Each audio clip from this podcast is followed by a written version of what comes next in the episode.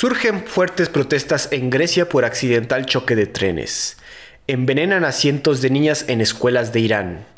El ejército ruso se está quedando sin balas en su guerra con Ucrania. China aumenta su gasto militar y surgen los primeros oponentes de Trump por la candidatura republicana. Esto es Perros de Embajada.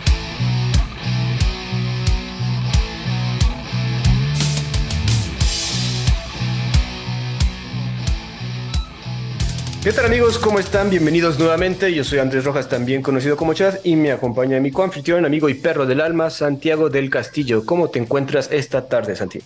¿Qué tal amigos? Muy buenas tardes aquí, listos para platicar y aquí emocionado con un, un anfitrión más. Exacto, amigos. Si es que traemos aquí a un nuevo anfitrión, perro honorario de la semana, Héctor Galván. ¿Cómo te encuentras esta tarde, Migals? Hola, hola a todos, este chat, Santi, qué gusto verlos, saludarlos y pues aquí estamos para platicar y escuchar de lo que guste. Qué bueno amigos, pues traemos aquí unas noticias jugosas, como bien saben, pues vamos a entrarle de lleno, porque si hay varias y como ahorita somos tres, pues sí tenemos cosas de qué, qué comentar seguramente. Empezamos con una noticia medio fea, pero pues hay que de una vez sacarla. Fíjense que envenenan a cientos de niñas en diferentes escuelas en Irán. Las autoridades comentan que por lo menos en 50 escuelas se han encontrado casos de envenenamiento por un gas tóxico, por lo que se cree que estos ataques son deliberados. De acuerdo con la BBC, al menos 700 niñas han sido envenenadas desde noviembre en un intento de forzar el cierre de las escuelas.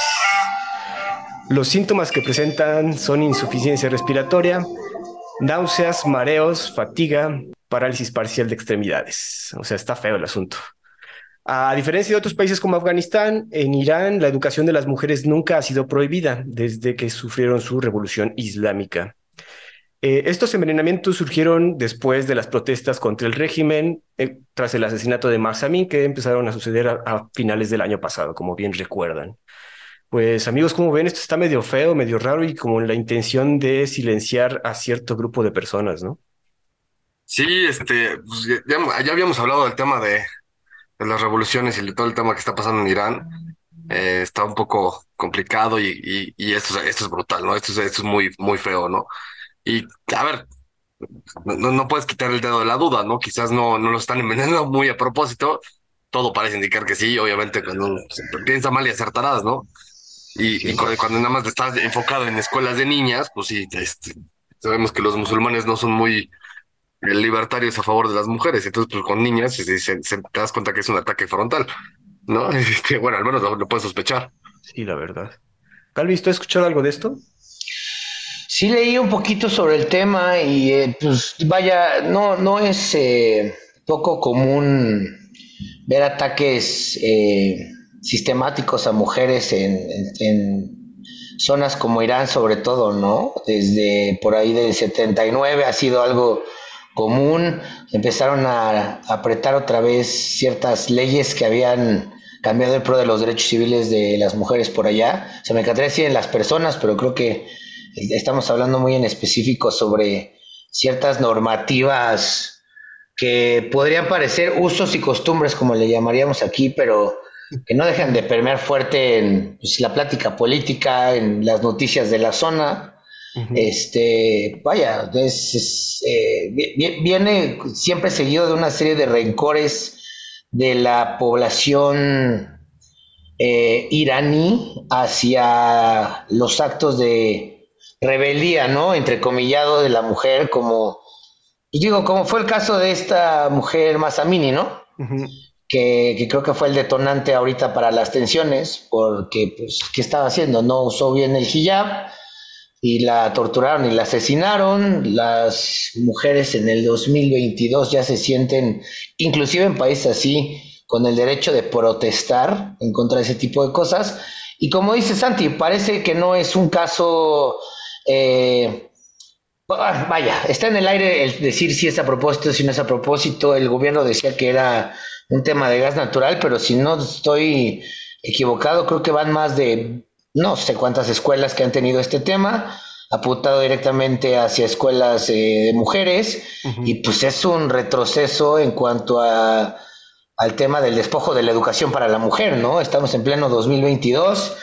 Puedo todavía no empatizar, pero sí eh, entender que parte del tema de la policía de la moral y todo este tema que reinstaló Ahmadinejad pues sigue muy latente, pero estos, no sé, que ya, ¿cómo le llamaríamos? No quiero usar palabras tan fuertes, pero grupos de choque, por decirlo así, pues tratan de establecer un punto al al sistemáticamente estar generando noticias sobre el despojo de ciertos derechos fundamentales para las mujeres, como en este caso es la educación y a niñas, ¿no? Eso es lo peor. Eso está no, el tema es, hay que acordarnos que, pues, como dices, antes de los del 79, en, en los 70s, Irán era un país súper liberal, o sea, era un país este, musulmán, sí, pero era súper liberal. Tú ves fotos de la, de la población que estaban en jeans, en, vestidos, en bikinis, o sea, er, er, iba hacia un avance, ¿no? Y fue cuando llegaron las, pues una, revolución islámica que les cambió por completo el panorama, ¿no? Parecía que, está, parecía que haber encontrado, digo, vaya, esto no nos toca a nosotros, solo lo leímos, pero parecía que estaban encontrando una eh, comunión entre las tradiciones y el liberalismo occidental, pero creo que las tendencias que ahora hemos visto, sobre todo a nivel político, es que cuando regresan eh, las, los gobiernos extremos sin decir algún lado en específico, se retoman ciertas tradiciones y se eliminan ciertos progresos que se generan pues, en detrimento de la sociedad, ¿no? Pero, a ver, una pregunta. ¿Ustedes sí ven que esto es un ataque directo? O sea, que sí hay gente, porque 50 escuelas diferentes está cabrón, güey. O sea, sí están tratando de silenciar a, a, este grupo. Bueno, no silenciar, porque obviamente las niñas no son las que se están eh, haciendo las protestas, pero pues es como una llamada de atención, pues hasta cierto punto con contra los, bueno, con la población más vulnerable. No sé qué tanto se puede hablar de palabras incendiarias, pero, o qué tan incendiario sonaría esto, pero en otro país, eh, con, otra cultura, esto se podría considerar pues un grupo terrorista, ¿no? O sea, al final estamos hablando que es la tendencia del gobierno la que favorece a los, las ideas en contra de la mujer, pero cuando estamos hablando de un ataque sistemático a cualquier minoría, a cualquier grupo, no, digamos minorías, a cualquier grupo, pues entonces de repente empieza a haber tendencias y empiezan a, o sea, yo al menos leyendo los, los canales de noticias pues, principales, no se menciona, pero si hubiera sido esto en Estados Unidos o en Canadá, pues alguien ya estuviera usado la palabra terrorista para culpar a alguien de atacar sistemáticamente a un grupo de personas. Y cuando te metes con niños y estudiantes y con la educación, pues creo que estás tratando de aprender mucho las cosas. No sé si por los outlets que leemos, a pesar de que, que, me mandaste una liga de, Times of India, por ejemplo, o esto lo puedes encontrar más en, en RT o cuestiones así, eh, parece que no tiene el impacto eh, mediático que los, las personas que están ambientando estas bombas de gas pretenden, porque se vuelve más como, ah, sí, otro ataque más a las mujeres en Irán. si, si, si quisieras tú despertar el mismo interés hacia el movimiento feminista en México y te pones a bombardear, no sé, las eh, oficinas de los derechos de la mujer, pues esto tomaría otro tenor totalmente diferente es lo que platicábamos justo en otro, en otro episodio. Hablábamos de cómo cuando se trata de temas, por ejemplo, de las mujeres en países árabes, eh, pues es que es como si hablaras aquí en México de los muertos, ¿no? Y estás como que acostumbrado y ya no, no te impacta la noticia. El feminicidio dejó de ser una noticia este, de, golpe en México. Algo horrible, los, verdad. los, los, de, los decapitados ya no toman la primera plana del periódico. Sí, sí, sí. es correcto. nota roja, ¿no? Entonces, pues no sé, tal vez estemos hablando de la dorme. No, ¿cómo lo llamaríamos? Pues ya estamos adormecidos hacia cada, cada quien en sus propios temas. Entonces, si hay una correlación directa entre la palabra Irán y la eh, el detrimento de los derechos de la mujer por allá, pues entonces quien sea que esté protestando lo está haciendo mal, porque no está causando, o sea, cuál sería el objetivo? Eh, ¿Eliminar las escuelas para mujeres? Creo que es demasiado tarde para protestar por algo así, inclusive en Irán, ¿no? Eh, no sé qué tanto dure la policía de moral más ahí, pero la hijab ya es un tema que, que divide, por ejemplo, en Europa, ¿no? Entonces, eh, ¿cuánto falta con toda la información que tienen las mujeres en Irán inclusive? para que esto se, se, acabe Pero entonces, acabando por proporción. Ajá, como dices, no es como un, es como un ataque de advertencia, más que querer hacerlo sistema, así pues eliminar a porque no, ha habido muertos hasta ahorita. O sea, ahorita Alexa, prende la luz. Nada más comentan los síntomas como insuficiencia respiratoria, náuseas, mareo, fatiga. Y como dices, en un principio se pensaba que era como gas natural que se estaba saliendo de algún lugar y por eso era lo que estaba sucediendo. Pero, yo, lo veo como una advertencia. Ajá, o sea, es hmm. algo irreal, pero pues es lo que podrían estar diciendo. Ah, es, obvio, que, a ver, eh, yo creo que es evidente. Eh, lo mejor es no chuparse el dedo. Entonces, no, no, no hay, eh, o sea, dejémosle a, las, a los outlets de noticias que lo digan como de la manera más correcta posible para no levantar nada. Pero aquí, ¿quién nos va a demandar? O sea, estamos hablando de ataques sistemáticos hacia una ideología, pero, híjole, eh, no hay mucho más que tenga yo que comentar con respecto al por qué. Porque pues, el motivo es obvio, debe ser algún grupo radical islamista que quieres pues, regresionar el mundo a lo que era antes, pero ya no se puede. Entonces, yo le aconsejaría a cualquier, al grupo de ultraderecha que pretende eliminar eso, que mejor se enfoquen con lo que todavía puede pelear, ¿no? O sea, creo que esto no va a pasar más de un par de noticias, a no ser que haya una insistencia de meses en...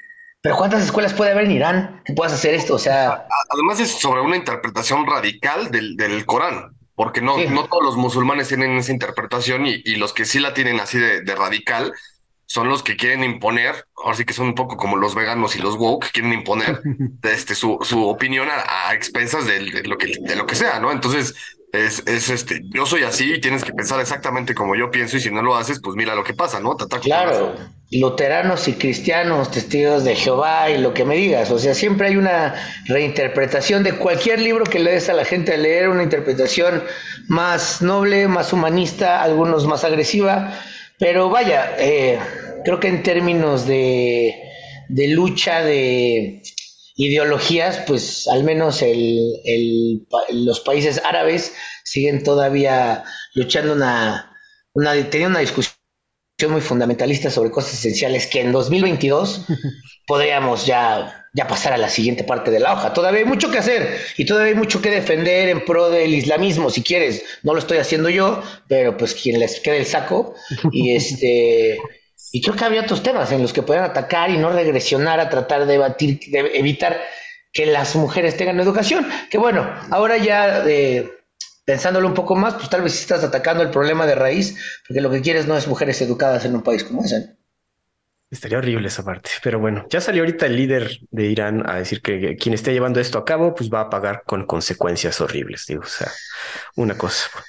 Vamos a pasar a otra, otro, a otro protesta, en este caso una protesta aquí en, no, no aquí, en Europa. Suceden fuertes protestas en Atenas tras mortal choque. Aquí más cerca, ¿no? Más cerca aquí, otro continente. Eh, el primer ministro se disculpa por este semejante accidente y es que resulta que cerca de 10.000 estudiantes y trabajadores de trenes se manifestaron en la ciudad griega el domingo pasado. Este accidente mortal de trenes cobró la vida de al menos 57 personas que sucedió el martes pasado donde un tren de pasajeros chocó de frente contra un tren de carga. O sea, está cabrón el pinche accidente. El tren de pasajeros traía a muchos estudiantes de universidad que regresaban de un fin de semana de vacaciones. Igualmente, los trabajadores de trenes que también están eh, protestando porque perdieron colegas, denunciaron la reducción de presupuesto y la falta de inversión en la infraestructura ferroviaria. El primer ministro de Grecia, Kyriakos Mitsotakis, ha dicho que el accidente fue causado por un error humano, pero no desvía la responsabilidad del decadente estado de los trenes. Igualmente se ha detenido a un trabajador que está implicado en el accidente. Esta noticia nos sucedió al momento que estábamos grabando el episodio pasado, entonces no pudimos agregarla, pero sí se veían las imágenes muy fuertes de este accidente ferroviario y las ahorita las, las protestas que sucedieron en domingo, pues también se fue que fueron multitudinarias. Se habla de cerca de 10.000 estudiantes, pero yo creo que fueron más. Un choque de frente, ¿no? ¿A poco no te suena lo que las noticias de la Ciudad de México y del metro? Imagínate cómo se lee esto en Grecia. También. Pues, bueno. Tren, este, este eh, metro de la Ciudad de México se colapsa por segunda vez bajo el manto del mismo gobierno. Digo, pero aquí. No, por segunda, por décima. ¿Cuántas llevan ya acá? Ah, ha, habi- ha habido dos fuertes, ¿no? El, el- el bloque este de la 12 y, y el choque este, el parón de repente ahí en, en- en la línea, no me acuerdo dónde. El que se volteó. Exactamente. Ah, También hay que acordarnos que Atenas, pues bueno, Grecia en general, este, quebró como país. O sea, de hecho, ah, la Unión Europea lleva años intentando salirse de ese bache que les generó la propia Grecia por la quiebra, que al mismo tiempo fue un poco medio generada por las Olimpiadas que, que organizaron. Están en, eh, está, estaban ya pagando la última etapa del rescate financiero, ¿no? Hasta ahorita, hasta este año. Hasta ahorita, güey. Pero ese rescate, ¿cuándo fue? En 2008, güey. Eh, que- creo que quedan años de estragos para poder solapar ese pago a la Unión Soviética. Y, perdón, la Unión Soviética, a la Unión Europea. Este, y pues lo único que desde mi perspectiva demuestra es el mal reparto de los recursos a ciertos países de la Unión Europea, la hipocresía de la propia Unión Europea y cómo... la burocracia de Bruselas, ¿no? Es, es lo que, lo que sí hemos, hemos venido platicando, que a veces esa propia burocracia genera más problemas de los que resuelve. Sí.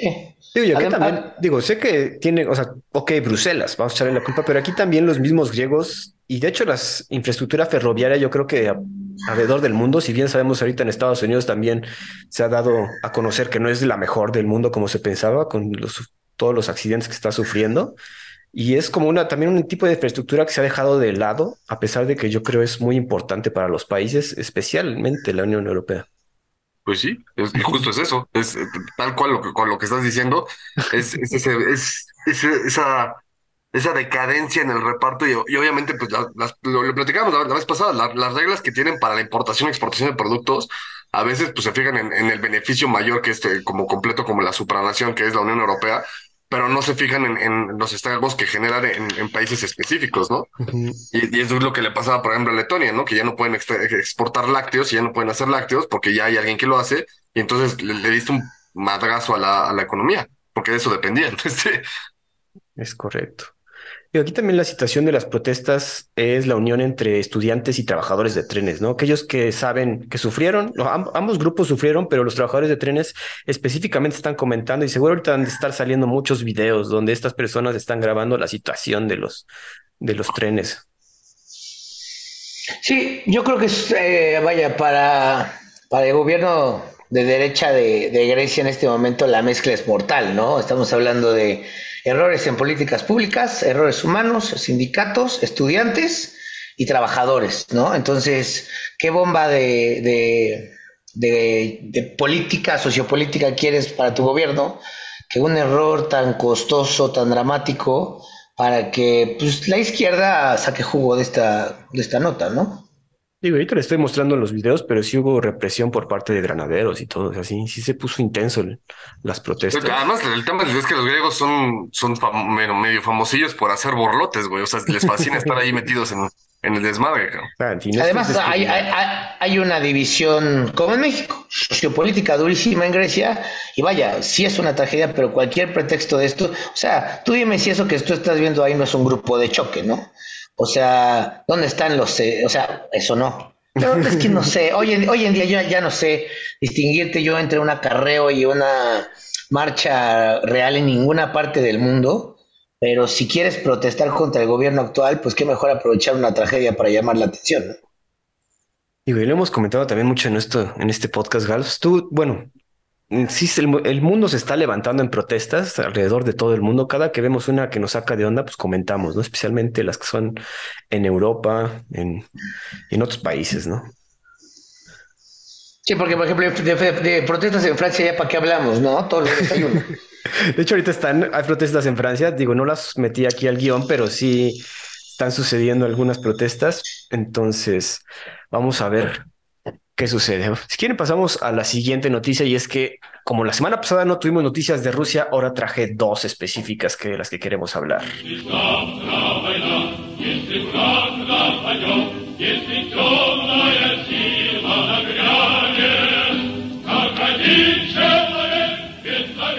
Fíjense que el líder del batallón Wagner, este grupo de mercenarios muy conocido por la guerra, Yevgeny Prigozhin, creo que se dice así, dice que la posición de Bakhmut se encuentra en riesgo a falta de municiones. Este batallón de mercenarios ha comunicado al Kremlin la escasez de municiones y que las, las cuales fueron prometidas desde febrero. Prigozhin ha criticado a los generales rusos y al ministro de Defensa Sergei Shoigu incluso llamando a los traidores por retener el suministro de balas. En un video publicado recientemente el día de ayer, el líder mercenario comentó que cree que las autoridades rusas los están usando como chivos expiatorios para culparlos en caso de que Rusia pierda la guerra. Una victoria rusa en Bakhmut sería importante logro tras el inicio de la ofensiva que, se dio, que empezó en invierno. Hablando de otros frentes de guerra, se prepara una fuerte ofensiva rusa para tomar Zaporizhia y Gerson donde ya ha habido incluso bajas civiles. También se menciona que la ciudad rusa de Belgorod, en la frontera con Ucrania, ha sido atacada por ucranianos. Ucrania nunca confirma ataques en suelo ruso, entonces no podemos estar seguros de a que haya sucedido. Entonces, lo que te digo, o sea, siempre es eh, pego para escondo la manita, cabrón. Siempre hacen eso. Finalmente, batallones rusos en Donetsk se rehusan a obedecer órdenes tras sufrir fuertes bajas y llaman a sus comandantes ineptos. Galvis, yo creo que este ha sido como que la noticia desde que inició, obviamente, y hemos estado cubriendo lo que hemos podido. Desde que inició el podcast. sí, casi, casi, güey. Como que sí, creo que no es que nos haya empujado la noticia a hacer este podcast, pero pues se dio. Ya, ya teníamos la idea y aprovechamos. La, la gota que derramó el vaso. Un poco, sí. ¿Cómo ven esto de que e, este famoso batallón Wagner pida municiones y no se las den? Y eh, específicamente en esta situación, hemos estado escuchando mucho de esta ciudad Bakhmut, entonces, pues es como un, objetivo muy importante para Rusia, pero no están proveyendo las municiones. Y también creo que esta falta de municiones es a nivel de los dos bandos, ¿no? Tengo entendido. Santi, ¿cómo ves? Sí, es que, a ver, lo, hemos venido diciendo, como dices, un año, ¿no? El tema es todo el mundo y principalmente todo Occidente, eh, es pobrecitos ucranianos y el tema de Ucrania y la guerra en Ucrania y malditos rusos y así. Cuando desde mi perspectiva, sin duda, es un tema este, equitativo. Los dos son culpables y los dos hacen atrocidades brutales, ¿no? Y, y, y, y el tema es que, pues obviamente, como te digo, ¿no? Los, los, ucranianos nunca confirman ataques en suelo ruso por un tema de discreción, una cosa así, pero también son, son medio, medio sanguinarios. De hecho, el, si tú ves noticias en RT o en RIA Novosti, cosas así, del, ahora sí que la versión rusa, el tema es, ves, ves fotos de soldados ucranianos con símbolos nazis, eh, o sea, de, una extrema derecha un poco más, muchísimo más radical. Entonces, eh, pues a ver, los batallones rusos que se rehusan a, a, a, también es porque la gente se cansa, güey. ¿Te acuerdas que hablamos de el draft? Que la gente se salía del país para no ser drafteado. Hay muchos soldados que no quieren ser soldados, ¿no? No necesariamente porque no apoyen la guerra, simplemente porque no quieren ser soldados, güey. Entonces, o sea, a ver, si sin duda son chivos, expiatorios, ¿no? No sé, ¿tú qué opinas, mi, mi Pues mira, eh, tiene razón Santi en cuanto a que aquí no hay, como gobierno, una, un villano y una víctima directamente.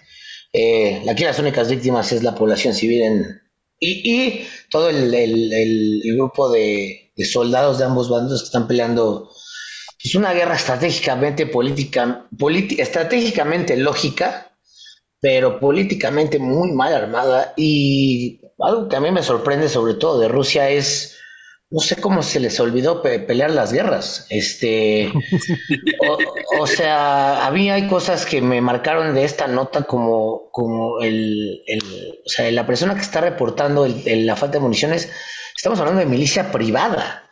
O sea, es gente que se le tiene que pagar para ir a pelear una guerra, ¿no?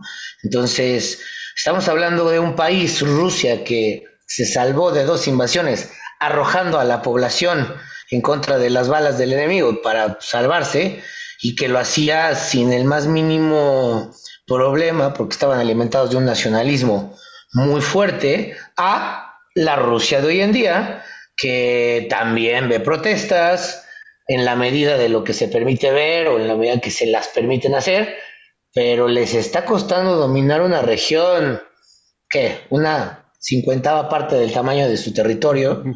Eh, creo que no afianzaron las alianzas que ellos necesitaban para contrarrestar, al menos en el, en el ámbito del debate político, pues, lo que es la OTAN. O sea, porque si la OTAN tal vez no es una organización que funcione en pro de la paz, sí en pro del, del lobbying político, y este, pues ahí está perdiendo la batalla muy fuerte eh, Putin, ¿no? Eh, creo que empezamos a ver hoy en día noticias que se enfocan más en su salud mental, en el control del Kremlin, en su posición como estadista, y no tanto en la malicia del ataque a Ucrania. O sea, yo, yo, yo, yo siento también que han, han logrado los poderes eh, no armamentistas atacar a Rusia desde la prohibición de redes sociales, la cancelación del Estado ruso eh, ante pues, la mayoría del Internet de este lado del mundo, por así decirlo, o la postura que tenemos hacia los rusos, eh, las sanciones económicas, que inclusive ellos han dicho, han sobrepasado los, los límites de lo que se debería hacer cuando pues, es difícil determinar que es una buena sanción. Después de que veníamos de vivir el periodo más extenso de paz en la historia de la humanidad, ahora que dos de las, eh, bueno, que una de las antiguas superpotencias se disponga a dominar territorio a la antigüita, pues es algo que está difícil de hacer, ¿no? Tal vez el, el error, el único error que yo le daría a Putin es no saber entender los tiempos y la forma en la cual pelear esta guerra pues en el 2022. Yo, le platicaba a Chávez justo eso, que yo creo que Putin le calculó mal eh, y, lo, y, él pensó que iba a ser muy distinto y pensó que iba a ser una guerra de dos meses y tan tan y ya los ucranianos se rinden, ¿no? Se encontró con el payaso de Zelensky que, este, pues, es, es, más necio que, que, que, cualquier, que cualquier cosa y, y al final, pues obviamente también se, se, topó con todo el apoyo de Occidente, que, que yo creo que Putin no se lo esperaba de esa manera. Eh, y, y, si bien no se han metido de lleno porque no, no pueden por miedo a una guerra ya a escala global, pero pues le están dando toda la ayuda, ¿no? Y que, es un poco lo que yo le, siempre le, platicamos aquí en el, en el, podcast, que pues, eventualmente esta guerra va a acabar, de un lado o del otro, ¿no? Como sea, pero, y, pero Zelensky va a tener que rendir cuentas de todo lo que recibió, que ha recibido armamento, millones y millones de dólares, este, o sea, este, no, es cosa sencilla el, el pedir ayuda, ¿no? Y además también lo usa como plataforma personal porque ya salen en las portadas de revistas, este, fue a, la ONU y fue con Estados Unidos y, o sea, también, también en Ucrania eh, a ver, yo, yo no estoy a favor de la guerra en Ucrania, pero sin, sin duda Ucrania no es, no es el, la inocente palomita que todo el mundo la pinta, ¿no? Si ese hombre logra sobrevivir a esta guerra, va a ser el, el titeretero de Ucrania durante los próximos 35, 40 años. Sí, fácil. O se va a decidir el futuro político de este país. Claro, va a ser un héroe de guerra y después va a ser el orquestador de todo el movimiento político de, de Ucrania hasta el fin de los tiempos, hasta que él muera. Eh, eh, es muy sencillo para mí. Esta guerra, como dices antes, se debe haber acabado hace un montón. Eh, yo creo que la, la toma de las dos regiones de que es, no quiero equivocarme, Donbass, y, Donbass, ¿no? En general, hubieran sido actos de, de,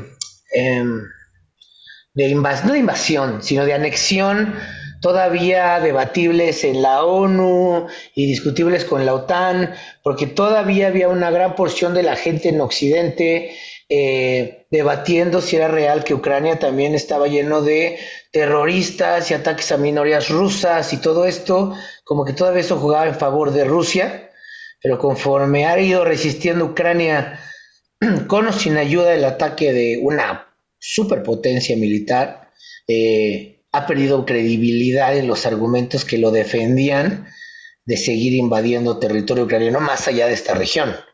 Y para sorpresa de todos, a los ocho meses y al año, escuchamos más de los repliegues de las fuerzas rusas y de las victorias de Ucrania, ¿no? Entonces, pues vaya, nosotros viniendo de la cultura que venimos, más allá de quien piensa con, con, con una mente más política, como Santi, por así decirlo, pues a quien no le gusta que David le pega a Goliat, ¿no? Esas historias son de las que se llena el Internet. Y pues en el tema, las guerras también ya son mediáticas y son informativas y son de... Hoy en día nadie crece con, con su propia postura política, sino que sigue la que le enseñan en el Internet. Y en ese aspecto la está perdiendo Rusia de manera apabullante. Entonces yo creo, yo sí creo que esta guerra se acaba sin que alguien apriete el botón rojo, sin que se vuelva la tercera guerra mundial. No, o sea, claro, hay una posibilidad. Y, puedes escuchar a diferentes politólogos o analistas políticos hablar de esto y algunos tienen un, los que vienen de culturas más anglos, tienen un, eh, una expectativa mucho más violenta del fin de esto, porque están sentimentalizando mucho el tema de los estadistas, pero yo creo que para Putin y para la OTAN lo más conveniente es que al final se cumplan algunas sanciones y eh, vaya, se conviene, conviene más que sigan haciendo negocios por debajo del agua frente a nuestras narices, que se compartan el gas de la región y que controlen los medios de manera equitativa. Bueno, eso, ya, no va a suceder, Después de esto ya es, ni de chiste va a pasar. Yo, ahí sí, yo, y, te lo he dicho muchas veces, Chad, yo sí creo que esto va a terminar, eh, o sea, si, seguimos al rumor de que Putin está enfermo, de, de que tiene alguna enfermedad de salud, eh, yo creo que en algún punto sí se va a desesperar y va a picar el botón rojo y a ver qué pasa, ¿no? Y a ver cómo, a ver cómo funciona. Digo, Sobre todo también viendo todo lo, cómo el reacomodo de todos los países, cómo ha sido en términos económicos y de importación y de pactos este, político-económicos entre las, las naciones, yo sí veo reacomodos políticos a nivel mundial similares a aquellos antes de la Primera Guerra y la Segunda Guerra Mundial. Yo, yo, yo, yo quisiera creer que que las estructuras eh, burocráticas que se han creado desde la Guerra Fría hasta acá en cualquier país están diseñadas para que esa decisión no sea al calor de un eh, de una de un de un enojo, no vaya, o sea, como, como decir Putin está contra las cuerdas y antes de fallecer va a picar el botón.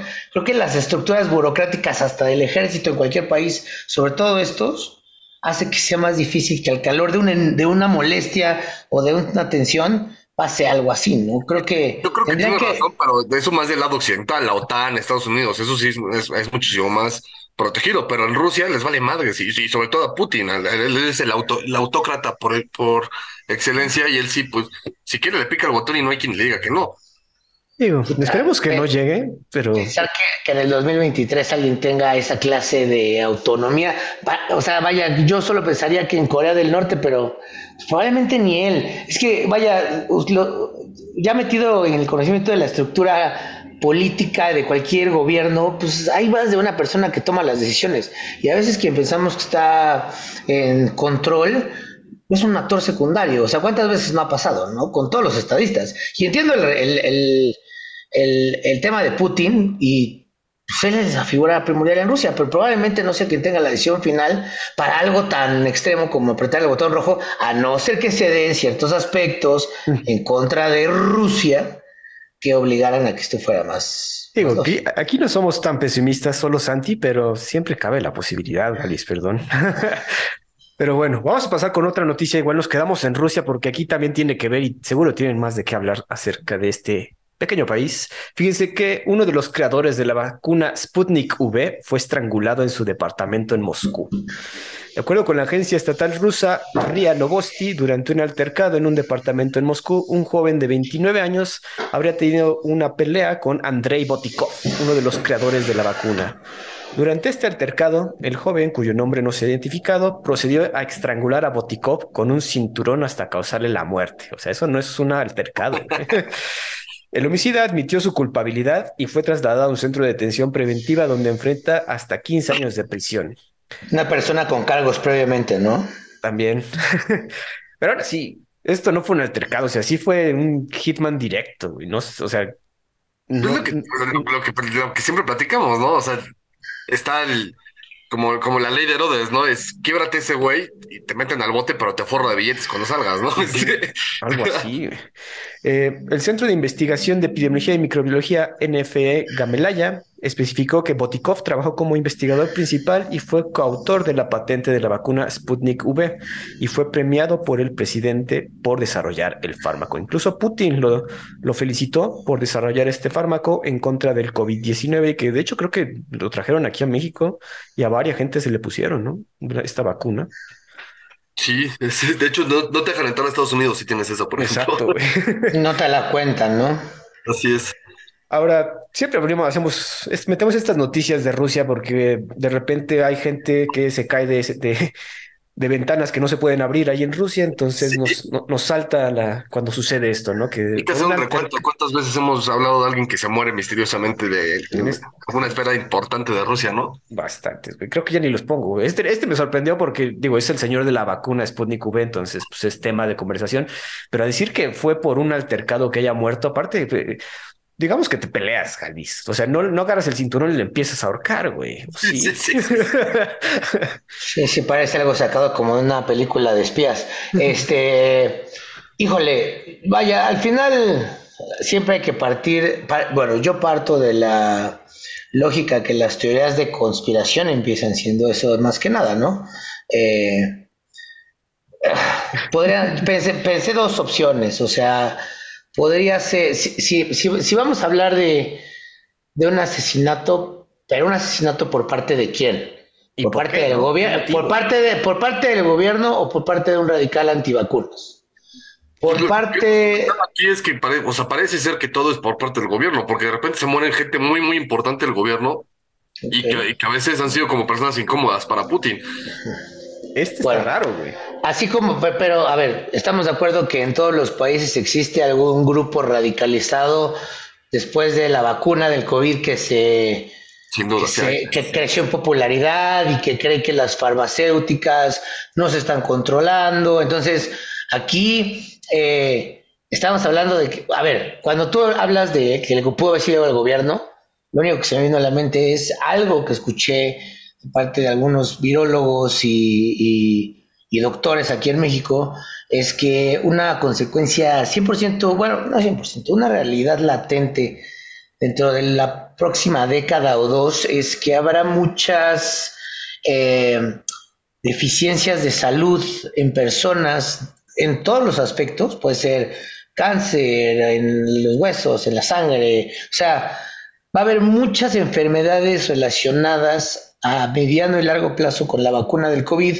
porque se brincó varios procesos del proceso médico de vacunación, ¿no? O sea, estamos hablando de los human trials y de la experimentación con animales, entonces, una vacuna in extremis, lo que he escuchado de todas las personas que se vacunaron y que saben del tema, es que puede ser que tu doctor te diga en 10 o 15 o 20 años que tal o cual enfermedad tuvo algo que ver con la inyección del COVID, ¿no? Y- Entonces, ¿qué quita que esto no sea un grupo de padres paranoicos que seguramente adjudican algún defecto en sus bebés por la vacuna y la mejor manera es asesinar al creador de tal vacuna? ¿Qué tal que este cuate en una discusión sabía quién era esta persona y quiso crear su propia vendetta? Esa es para mí una de las versiones más lógicas a entender. Y lo segundo ya es lo del gobierno, porque pues es que es- está bien cabrón pensar que el mundo es tan eh, fantasioso. Oye, Galvis, ahorita que lo comentaste, yo tengo una duda y te la quería preguntar desde hace un chingo, güey. ¿Tú crees que el Kun Agüero dejó de jugar fútbol porque lo vacunaron? Ah, eh, Es que para los escuchas que no saben, aquí Galvis, Santi y yo somos fans de- del fútbol, ¿no? Siempre hemos, te- hemos visto muchos partidos juntos, hemos ido a la Champions juntos. Entonces, por eso como que hace rato que no veíamos a Galván, entonces queríamos comentar, quería sacarle esta pequeña bombita para que saque su conspirativa. Fíjate, conspirativo que fíjate, tiene adentro. fí- fíjate, fíjate que regresando a esa, a esa retórica, nunca lo había asociado a la vacuna. O sea, sentí que fue una pésima coincidencia que le diera un golpe arrítmico en el partido y dado a, a la tendencia que ha habido de algunos futbolistas falleciendo en la cancha, tal vez es un miedo genuino, pero que la arritmia hubiera derivado de la vacuna es algo que no había pasado por mi mente. El Kun Agüero tiene un historial eh, de ser un jugador sano. Para tener los récords que tienes hay que estar muchas temporadas jugando. Y ah, lo dan de baja ya por viejo en el Manchester City. Llega al Barcelona, tiene unos buenos encuentros y le da este ataque arrítmico. Y pues puede ser, no había, te juro que no lo había pensado, pero pues esa fue la gasolina que alimentó el decir, es una arritmia y sigo jugando a decir, retírate porque igual ya te jodió el corazón por ponerte la vacuna, puff, puedes tener un punto muy, muy cañón. Sobre todo hablando de un... Hay algo y que la vacuna nada más lo potenció, porque el Claro, tema eh. pues, es eso, ¿no? La vacuna, o sea, como que nunca fue bien investigada, las vacunas en general, y, y, y sus posibles o potenciales secuelas o, o, eh, efectos secundarios. Eh, Claro. Hay muchísimos temas que hablan también de un, un tema de epilepsias este, mínimas en los dedos, movimientos, temas de afectación al corazón, derrames cerebrales, cosas así. Entonces, sin duda, yo tampoco lo había pensado y sin duda sí se me hace una explicación pues, plausible. Pues es que creo que me, me acabo de meter el pie, porque en la noticia anterior le estaba diciendo que va a haber repercusiones debido a esto, y pues luego yo quisiera pensar, no, claro que el nivel educativo del Kun Agüero le da para pensar así, pero no, probablemente tu fisiatra tiene razón, y pues sí, hijo, si tenías una cosa latente que se te iba a activar a los 60, pues iba a tirar a los 34 y pues ya para el fútbol, porque pues hay que llegar a casa. No lo había pensado, es muy plausible, probablemente no le dio ritmo debido a eso, pero su doctor sí le pudo haber dicho, ¿sabes qué? Te vacunaste y pasó, no podemos descartar nada, ya sabemos cómo eran los doctores. Y pues qué lástima, porque creo que el Barcelona no hubiera vivido la crisis que vivió Estamos si viviendo. hubiera estado unos meses ahí. Sí, güey. Perdón, quería como que tomar esa noticia. Qué bueno que te saqué de que, que, que no te la esperabas, pero, pero Sí, sí, sí, definitivamente es muy difícil ser coherente en- entre tantas noticias, porque durante la época de la pandemia pasaron tantas cosas que mantener un hilo pensa- de, de pensamiento similar para todo lo que escuchas ya está cabrón. está cabrón. güey. Eh, vamos a saltar de país ahí al vecino, de Rusia, vámonos a Bielorrusia. Fíjense que sentenciaron a la lideresa de oposición, la cual se encontraba exiliada porque ya venía esta amenaza. De allá, una corte dictó sentencia de cárcel para Sviatlana Tsi- Y bueno, está bueno, por una, una condena de prisión de 15 años, además de otras cuatro personas que también forman parte de la oposición, en un juicio que se realizó en ausencia de los procesados, un clásico movimiento autoritario. Eh, los cargos que se imputan son los de conspiración contra el gobierno. Hay que recordar que Svietlana fue candidata de oposición contra el presidente Alexander Lukashenko en las elecciones de 2020. En esas elecciones, Lukashenko se reeligió por su sexto periodo consecutivo, creo, desde 1994. Lleva en poder este señor, que obviamente todo el mundo y todas las instancias internacionales cometieron que llegó por un fraude. Estas elecciones generaron protestas que fueron reprimidas obviamente agresivamente por este dictador y al mismo tiempo Svietlana se autoexilió en Lituania y otros opositores de gobierno fueron encarcelados o convencidos de salir del país. Ya sabemos cómo son esos convencimientos, con a punta de pistola, pero esta señora se fue antes de sufrir esto. También vale la pena recordar, y esto es lo que yo no sabía, que Svietlana decidió postularse contra Lukashenko en nombre de su esposo, quien fue arrestado y sentenciado a 18 años de prisión durante la campaña presidencial de ese año. O sea, justo cuando estaba realizando la campaña contra Lukashenko, fue encarcelado por 18 años y esta señora, su esposa, decidió tomar el manto y oponerse a Lukashenko. Actualmente, el número de presos políticos de Bielorrusia es de 1.456 y es una estimación porque obviamente no tenemos los números completos. Amigos, yo creo que este es el estilo dictatorial que más nos da miedo y está cabrón este señor. El, el tema en Bielorrusia es acuate que ellos son parte del Estado Unido, que el, el Estado Unido es la, digamos que como una, un, un estilo de Unión Europea eh, entre Rusia y Bielorrusia. Y de hecho, eh, este Estado Unido tiene como posibles candidatos a futuro a Kazajstán, Armenia y, bueno, ya sabes, Osetia del Sur, eh, Abjasia, este, en, en su momento Yugoslavia, todo este show, ¿no? Sí. Y, y principalmente es un tema de unión económica y de, y de, mm, de, y de impuestos y de exportación e importación. Eh, tienen libre tránsito de personas, eh, libre tránsito, o sea, es como un tratado de libre comercio un poco más integrado. Ujú. Eh, y obviamente, pues Lukashenko ha estado ahí desde, desde que se independizó Bielorrusia de la Unión Soviética, desde 1990, y él fue el primer candidato presidencial que ganó en- desde el 94 y nunca ha cambiado, siempre ha sido él.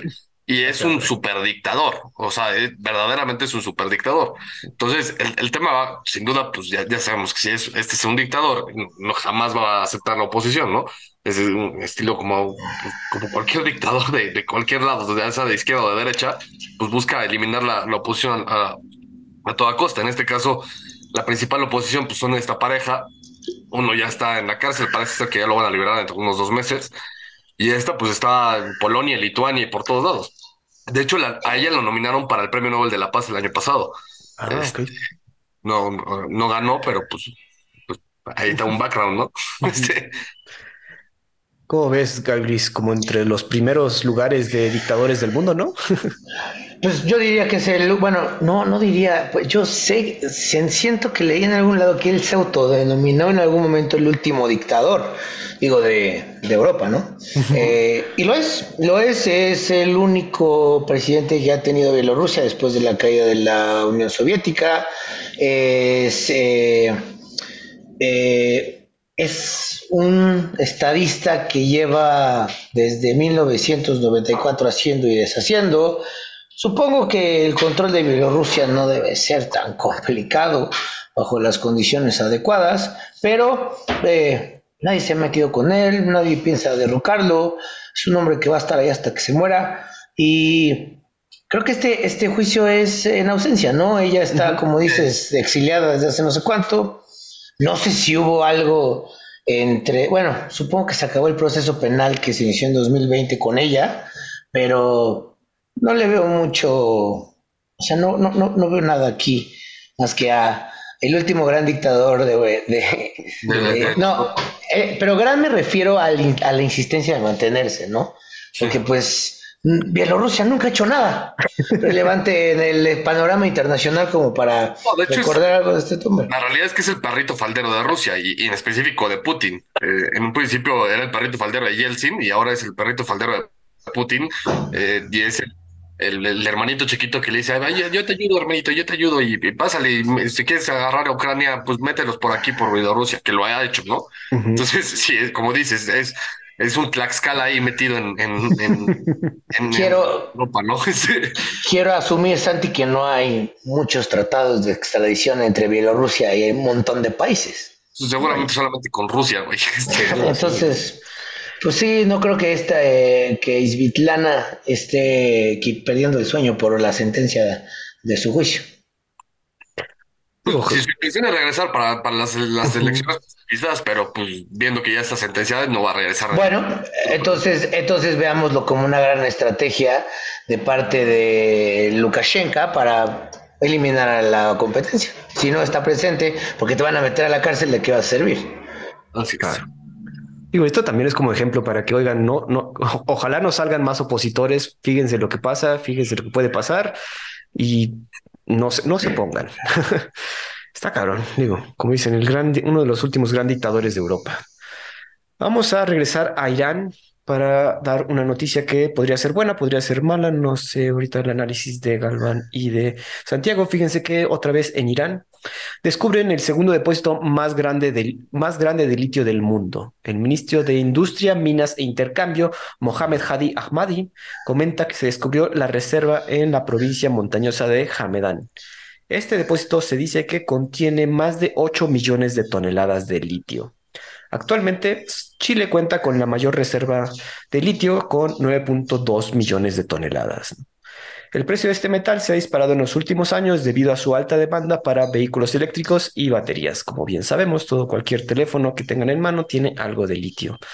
El descubrimiento ayudaría a Irán a aliviar sus problemas económicos debido a sanciones internacionales, una fuerte inflación y las protestas de las cuales hemos comentado contra el actual gobierno. Debido a las mencionadas sanciones, Irán ve reducido el número de países compradores del llamado oro blanco. Muchas de las sanciones tienen que ver con que el país es un aliado importante de Rusia y digo, adivinen quién es el que se va a beneficiar más de este nuevo depósito de litio que se van a estar peleando, ¿no? Y es obviamente pues el señor Putin, el cual creo que digo, no quería no queríamos hablar tanto de Rusia en este episodio, pero creo que poquito a poco se van juntando las vertientes en que pues, obviamente Irán va, el primero que le va a ofrecer esta cantidad de litio pues es a Rusia, ¿no? aquel que está, que está hecho de lado por parte de todo el mundo. Entonces, Irán sigue siendo un socio comercial de ellos, como hemos comentado en este podcast. Entonces, obviamente, ahorita Putin está medio feliz de este descubrimiento. ¿Cómo ven? Sandy. ya hablamos del, tema del litio, ¿no? Y de, toda la problemática que ha sido para el mundo automotriz. De hecho, por eso ahorita hay, escasez de coches y este y, hay todo un tema alrededor del litio. Por eso aquí en México tu tío, el, el cabecita de algodón, lo, lo volvió a nacionalizar, que, nunca entendí ese movimiento, porque... no hay, ¿no? Pues aquí, o sea, y lo poco que haya, pues ya era, ya era de la nación, güey, no tenía por qué nacionalizarlo otra vez. Estamos en una movida política. Pero no, pero, pero no, no hay un yacimiento de litio en el gobierno de, de AMLO, ¿sí? O sea, no se ha anunciado eso nunca jamás. No, así un yacimiento que digas, wow. No hay. No, Ajá, o sea, si es una movida estúpida porque no hay nada que proteger. Exacto. Sí, además, aunque hubiera algo que proteger, ya estaba protegido desde la Constitución, desde el 17, güey. Entonces, eso es un, pues, sin duda, es un tema propagandístico al 100%. Y a ver, aquí, pues el que sale, perdiendo de esto, de, Irán, que descubre el, depósito, son los gringos y, sus aliados, ¿no? Todo, todo Occidente. Porque al final ellos sí siguen teniendo esa necesidad de litio. Con el tema de la guerra no ha habido proveeduría. Y ahorita el que, se, encuentra con eso, pues es uno de los más grandes aliados de Rusia. Entonces, el gran perdedor aquí es sin duda el mundo occidental. Y, a ver, Irán, eh, o sea, lo que es que, que- no sé por qué abrí la boca antes, o sea, sí sé, a lo que voy es, en la reacción de chat dice, el descubrimiento ayudaría a Irán a aliviar sus problemas económicos debido a sanciones, inflación y protestas. Debido a las sanciones, Irán ve reducir el número de países compradores llamado oro blanco. O sea, quiero entender aquí entonces que parte de esas sanciones, asumo impuestas por Estados Unidos o la ONU, eh, le prohíben hacer algún tipo de interacción económica, comercial con países de ese eje. Claro que sí, se metieron el pie solitos, porque no sabían, obviamente. Ok, o sea, et- entonces volvemos a ¿dó- ¿dónde está la postura? ¿Y de qué postura estamos hablando? ¿Vas a permitir que Irán le venda litio a los chinos y a los rusos? ¿O le vas a decir a Irán, oye, te perdono esta sanción?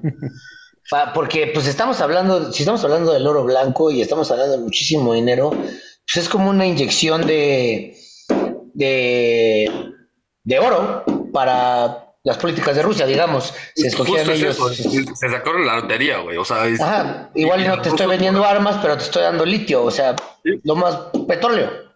Entonces, este, no sé, no sé. este, Yo creo que va a ser más interesante de esta nota saber qué pasa con este, con este yacimiento de petróleo. O sea, ¿Tú como Irán qué haces? O sea, digamos que descubres este yacimiento y de repente aparecen ahí el gobierno gringo, oye, te aliviamos ciertas sanciones, pero pues danos aquí una, una entradita aquí al litio o te mantienes en tu postura de... Seguramente Estados Unidos iba, iba a decir, a ver, este, te, rebajo sanciones, pero véndeme. Y Irán también le va a decir, ok, sí te vendo, pero te voy a vender un porcentaje chiquitito. Que mi cliente y, y mi amigo acá arriba nunca me hizo nada y estoy vendiendo mucho y más barato que a ti, ¿no? coincido con Santi que debe haber algún tipo de alianza sentimentalista por parte de Irán hacia quien no lo ha sancionado, no está en ese tipo de que no es parte de ese tipo de sanciones, entonces eh, no sé, no sé, Eh, o sea, es, es muy interesante entender esto porque pues, si estamos hablando de los recursos naturales más codiciados del mundo moderno, pues es una llave que puede, a ver, carajo, puede destruir a Irán o puede hacerlo crecer. Entonces, eh, tal vez Estados Unidos decide que Irán necesita un poquito de democracia por allá. este, y nos Pero estamos pues llevan enterando. diciendo eso desde la guerra del 2001, ¿no? O sea, a, a Irán le, le hace falta libertad. este. Me estoy, me- me estoy robando este comentario de algún comediante que decía, los americanos son muy eh, nacionalistas, ah, no, muy nacionalistas, no, perdón, son muy resentidos de la entrada de otras personas a sus países, o sea, medio, medio xenofóbicos en aspecto, hasta que sube el precio de la gasolina, entonces, pues tal vez en algún lugar del Medio Oriente necesitan un poquito de democracia para bajar el precio del petróleo, ¿no? Entonces, yo creo que el gobierno que esté en Irán teniendo un asset de este tipo en sus manos tiene que saber cómo jugar sus cartas a nivel político. Creo que la primera nota con la, de la que hablamos el día de hoy no ayuda mucho a que el Vox Populi quiera que Irán se empiece a enriquecer para poder mantener el tipo de, de, bah, de- ¿Régimen? de demagogia de régimen que tiene actualmente, porque pues, un país con dinero puede perdurar mucho tiempo, ¿no? Entonces, este, no sé, yo creo que cuando sea esta, cuando haya actualizaciones de esta noticia, por favor avísenme para venir a hablar de ellas. porque- Está interesante. Eh, eh, no, no, o sea, encontraste una, encontraste una noticia que está verde, verde, pero que creo que va a dar para mucho de qué hablar en el territorio iraní. Ah, qué bueno que te gustó la selección, Miguel Luis. Eh, ¿Algo más que agregar, mis Sanks, o pasamos a la que sigue? No, completamente de acuerdo. Es, es este, una noticia que sin duda vamos a seguir hablando de ella y, y se va a desarrollar conforme pasa el tiempo, ¿no? Exacto. Bueno amigos, vamos a irnos para otro de los aliados de Irán. China aumenta el gasto militar y la CIA predice la invasión a Taiwán en los próximos cinco años. El domingo pasado el gobierno chino anunció que aumentará su gasto militar en 7.2%, un poco más que el año pasado, el cual era 7.1%, o sea, bien poquito para estándares de porcentaje, pero es un chingo. La CIA advirtió que este aumento significa una invasión a Taiwán entre los próximos 5 a 7 años. Este aumento significaría un gasto de 224 mil millones por parte de Beijing, el segundo presupuesto militar más grande después del el Papa Gringo de Estados Unidos con 816 mil millones. Entonces, chingos de lana.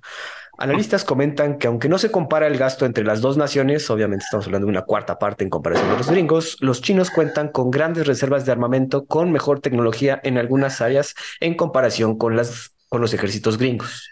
Recientemente en Estados Unidos se creó una comisión bipartidista, esto es, esto es, vale la pena comentarlo, en la Cámara de Representantes llamada la China Task Force para advertir los movimientos del gigante asiático, tanto militares como económicos. Digo, aquí estamos viendo como que China también, digo China, Estados Unidos está haciendo ruido para también voltear a ver a China, que puede hacer algo dentro de los próximos cinco años. Desde que empezó el podcast hemos estado hablando cómo eh, la invasión a Taiwán parece inminente, sin embargo, eh, pues no se, había, no se han dado muestras de fuerza mayor a las clásicas. Y este aumento en el gasto militar, pues no sé qué piensen ustedes, no se me hace, se me hace normal para los tiempos de hoy en día. Obviamente ves que totalmente la nación de arriba está en guerra. Obviamente tú, y creo que todos los países han aumentado su gasto militar. Toda Europa, comentamos hace como dos episodios que han aumentado el gasto militar porque pues ven que si el vecino se está remojando las barbitas para cortárselas, o como va el dicho, no me acuerdo. Pero si estamos viendo cómo está el asunto con Rusia y Ucrania, uno quiere estar preparado para cualquier situación y eso es tener tu ejército listo. Sí, totalmente.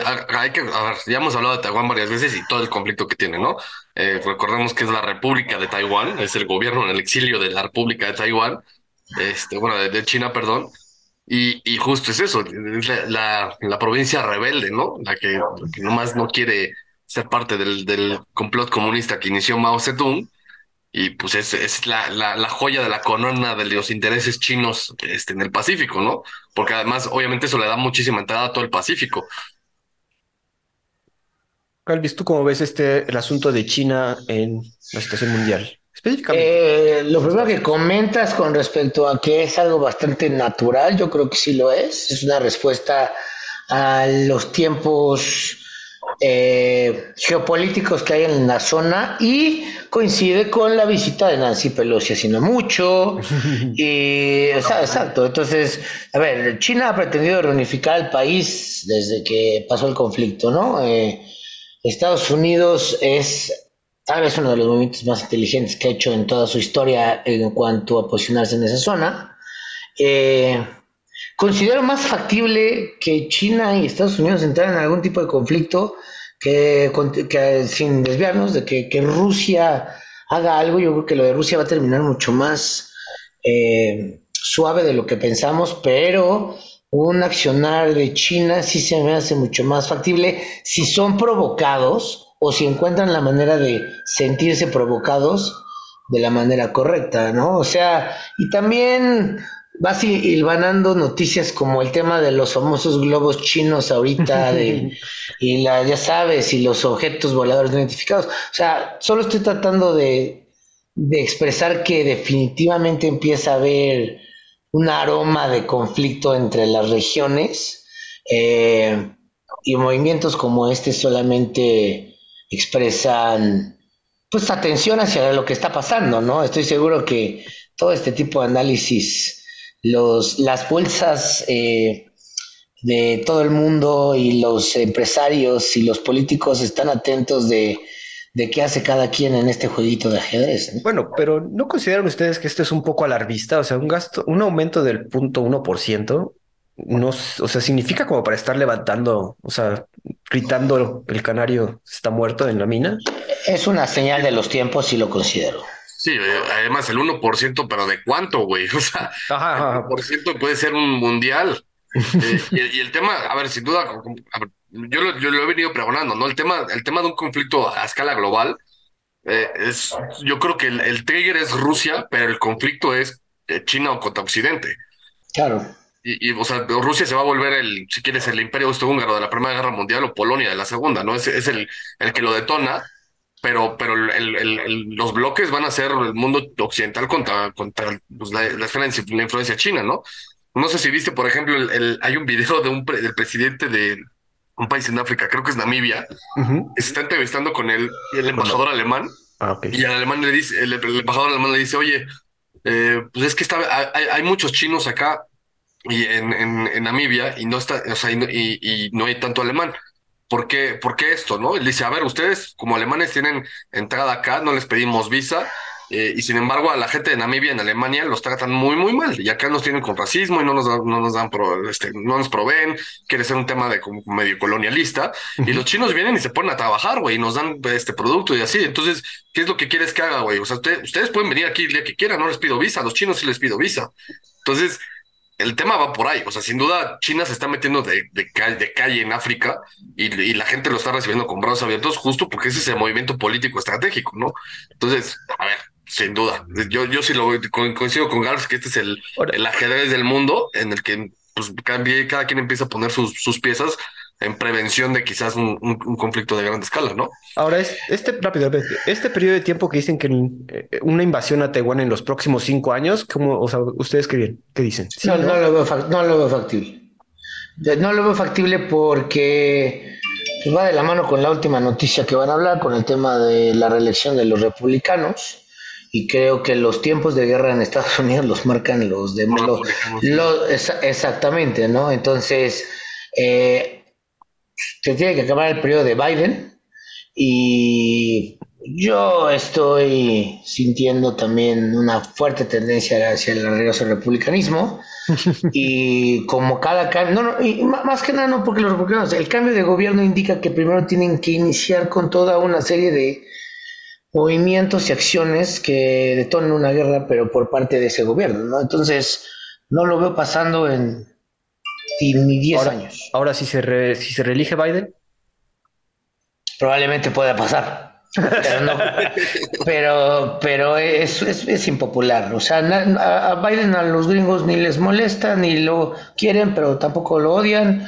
Creo que están desencantados con el retorno del republicanismo, digo, de la demo- del, Los demócratas. perdón, del gobierno demócrata.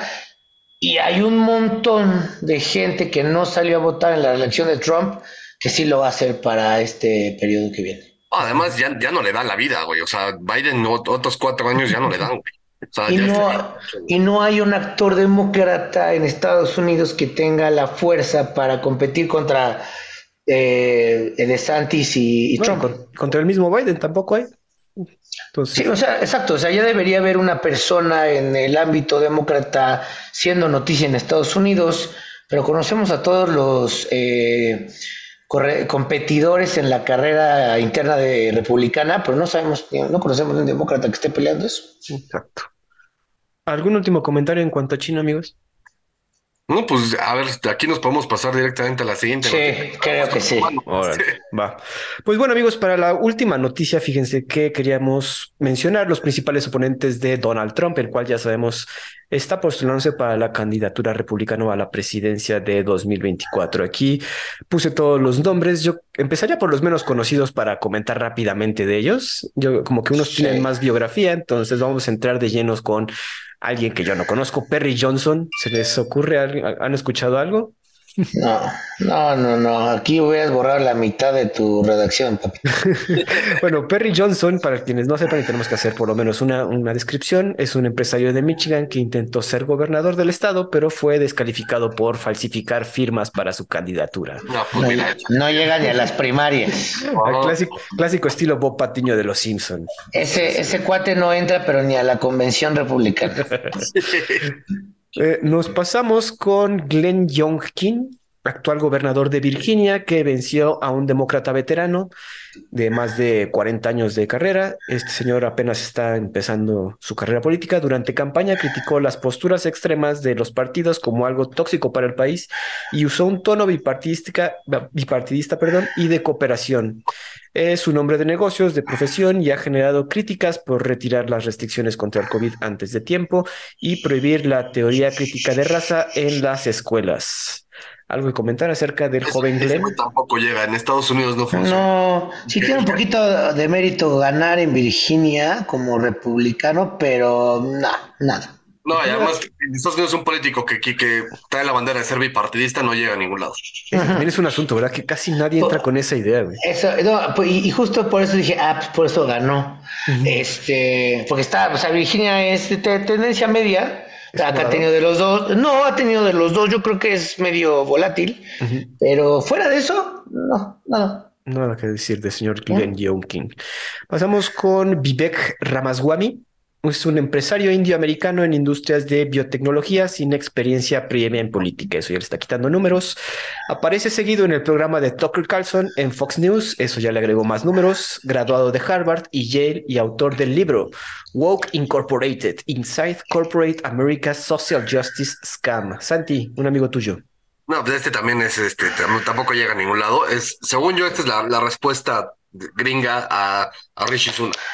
Vamos a poner un indio, este, a ver qué, qué tal le va. Ni de broma, tampoco llega a las primarias. Sí, no, ¿cómo llegó ahí? O sea, este cuate debe estar, no sé, no, no, no. Eh, vaya, quiero, a ver, vamos a hacer un análisis rápido. Es un empresario indioamericano. O sea, eso es una carta que tal vez no en estas elecciones, pero en un futuro, en los próximos, no sé, cinco o seis periodos, los republicanos van a tener que hacer. O sea, algún día va a tener que haber un candidato republicano que no sea blanco, que no venga del 1%, que no se sienta, o sea que, a ver, estamos, ¿qué, qué estamos viendo aquí? Estamos viendo un perfil de un empresario joven, eh, metido en temas de tecnología moderna, estoy leyendo una vibra como tipo Elon Musk, pero más conservadorona en ciertas ideas y el nombre y el apellido, pero ahorita todavía es difícil, pero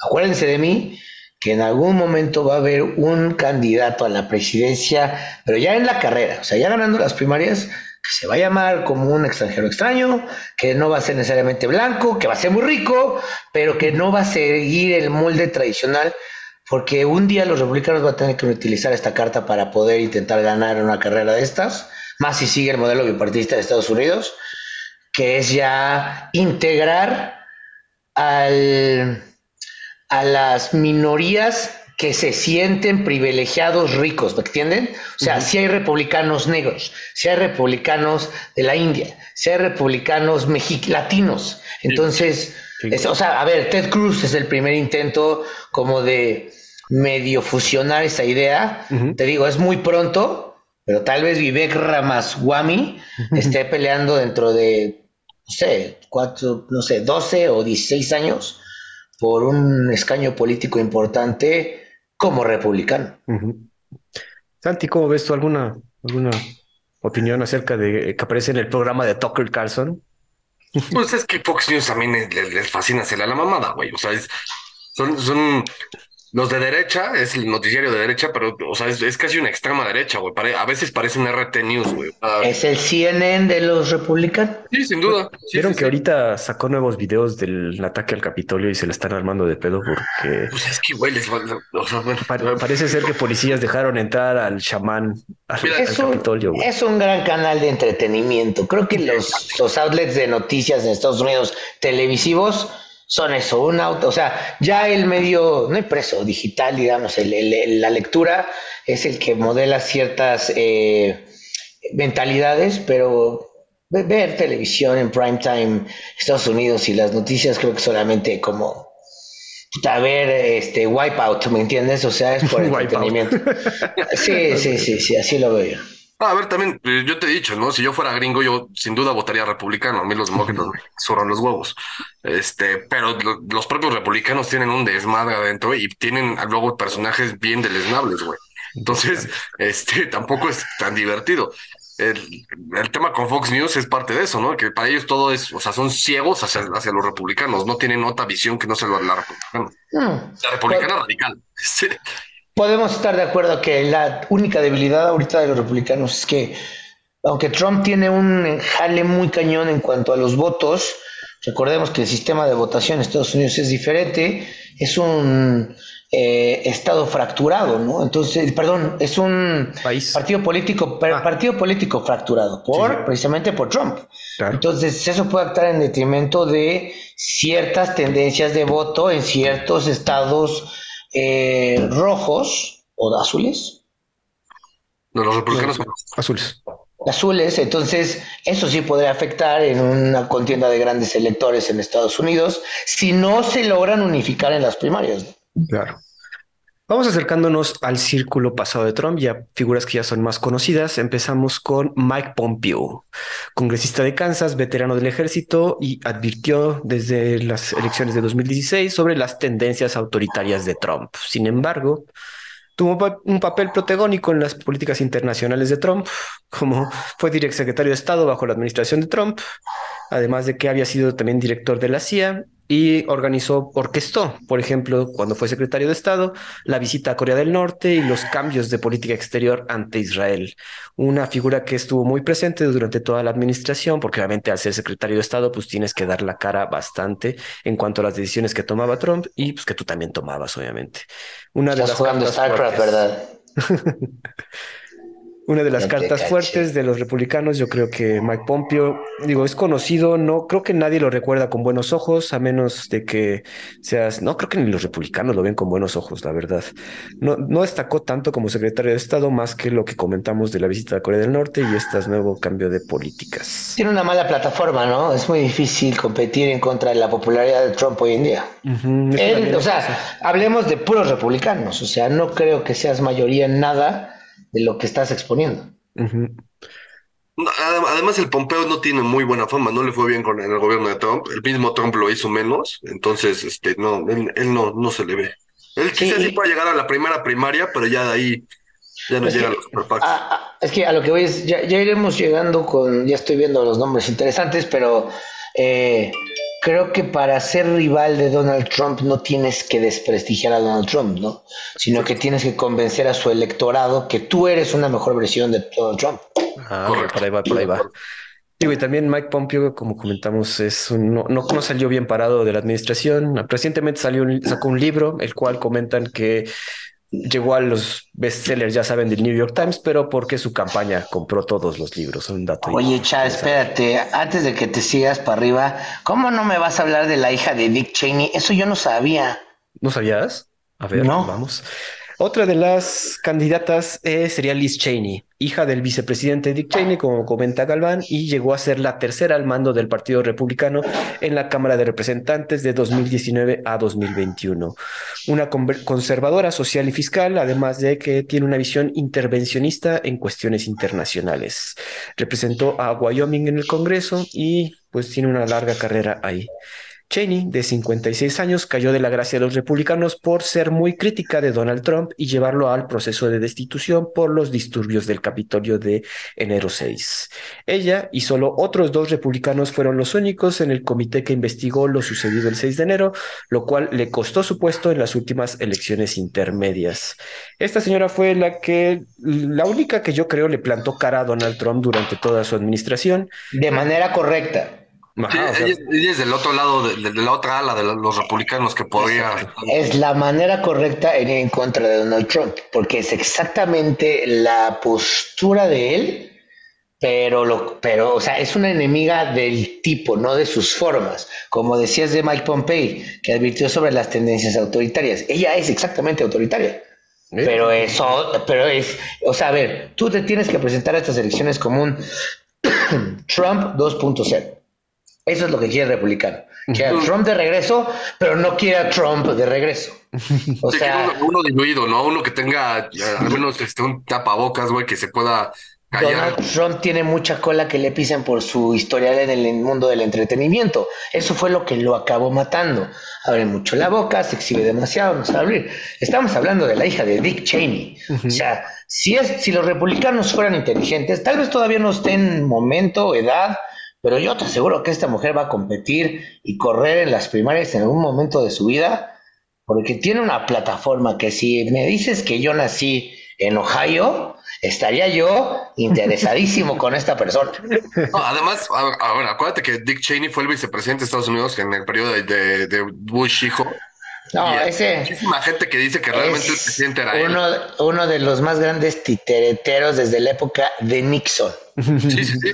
No, no, a ver, si yo hubiera sido mormón de Utah, estaría yo ya con un póster de la hija de Dick Cheney en mi cuarto. No sabes qué bueno estuvo eso. Pues sí, tienes razón. Digo, yo creo que sí, a lo largo de y esta señora ha estado en las noticias mucho tiempo por todo lo que les comentamos, por pararse enfrente a Trump, de las únicas personas que le ha plantado cara y le han dicho, oiga, así no son las formas. Digo, a mí me criaron de manera republicana, mi señor padre, Dick Cheney, entonces hay que hacerlo de esta manera, como convencer una, una conservadora fiscal de, de, de la vieja escuela dura y sin ser tan sensacionalista, muy recta. Si ven, si ven algunos de sus digo, y los han visto seguro en, en, redes sociales cuando están haciendo el juicio contra la destitución de Donald Trump, es esta señora la que da la cara y donde da todos los discursos con tal, bueno, con, con tal de convencer a todos de que este señor está mal. Entonces, digo, como dice Calvi, sí sería el gallo del podcast de los perros de embajada. Quiero aclarar, quiero aclarar que sí, yo, yo diría que si quieren tener una mascota de cada partido, podría ser ella de este lado. Este, no, no, no, ya, ya real, quiero aclarar, no creo que esté ella compitiendo en este instante por, por, por estar en un lugar en las primarias de manera fuerte. Ni siquiera está enterado, pero creo que es un perfil muy atrayente bajo, para muchas personas en Estados Unidos. Digo, aquí, aquí todavía no he mencionado los que sí eh, están postulados. De hecho, nada más una está postulada. Los demás son como todavía eh, por debajo del agua. Antes de pasar al que sigue, Santi, ¿algo más acerca de Liz Cheney?